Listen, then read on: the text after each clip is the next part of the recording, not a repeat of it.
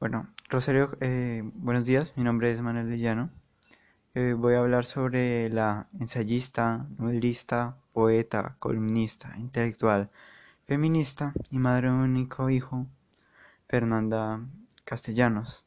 Todos estos adjetivos que la describen a ella en múltiples facetas y a lo largo de toda su vida son solo pequeños fragmentos de lo que ella fue y lo que ella plasmó en su obra además de una gran aferración a los movimientos indígenas y a, los grupos indígenas de su patria México. Nació en el año 1925 en la Ciudad de México con un padre hacendado y una madre lejana que como ella misma describe en una de sus poesías, mi madre en vez de leche me dio el sometimiento. Es decir, tuvo una madre bastante estricta y poco amorosa, al igual que un padre lejano, dado su carácter de terrateniente, que luego de la reforma agraria pues cayeron en la ruina al ser distribuidas las tierras y tuvieron que mudarse a Ciudad de México, donde un año después murieron sus padres cuando ya solo tenía 16. Por lo que posteriormente se unió un grupo de intelectuales mexicanos de América Central aunque ella había sido una niña muy reservada, ya que pues dado este aislamiento de sus padres su único abrigo fue una nana indígena, además de la muerte de su hermano, por lo que había pasado toda su infancia encerrada, leyendo libros, dedicándose a su propio cultivo, mientras sus padres pues la habían aislado. Entonces, estudió filosofía y literatura en la Universidad Nacional Autónoma de México Luego, pues posteriormente pasó a enseñarla en ese mismo recinto y se unió al Instituto Nacional Indígena para um, seguir este movimiento que ya le pareció tan importante. Por ejemplo, ella misma dice los indígenas que no son seres místicos, sino son seres humanos como cualquiera. Y cito textualmente de Eduardo Mejía, Castellanos escribe una saga donde los indios de México son individuos universales, al tiempo que componentes de una civilización compleja, rica e injusta.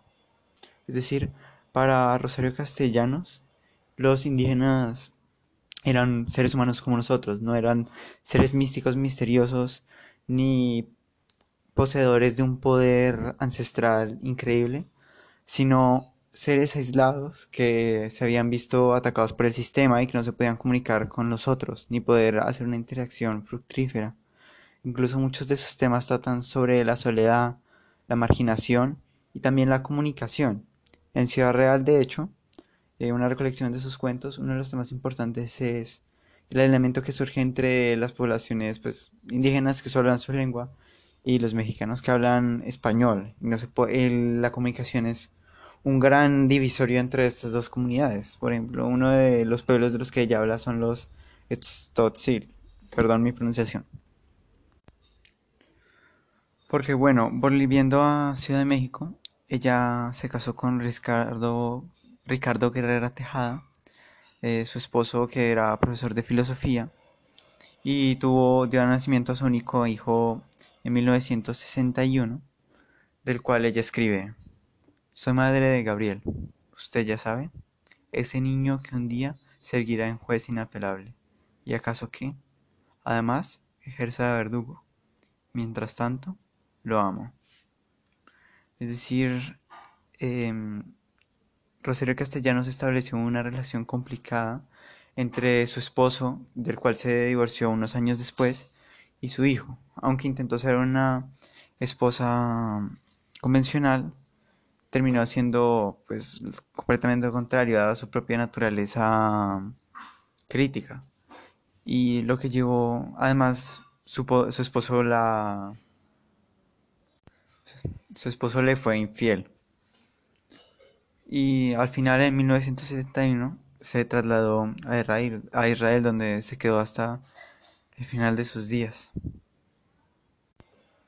Es decir, en resumen, Rosario Castellanos fue una escritora que, además de ser crítica para el movimiento de los indígenas, también fue una feminista pues inolvidable que trata su literatura como una especie de creación un poco diferente a la de Huidobro en el sentido de que ella no veía un sentido de la creación, sino un sentido de la metamorfosis a través del tiempo.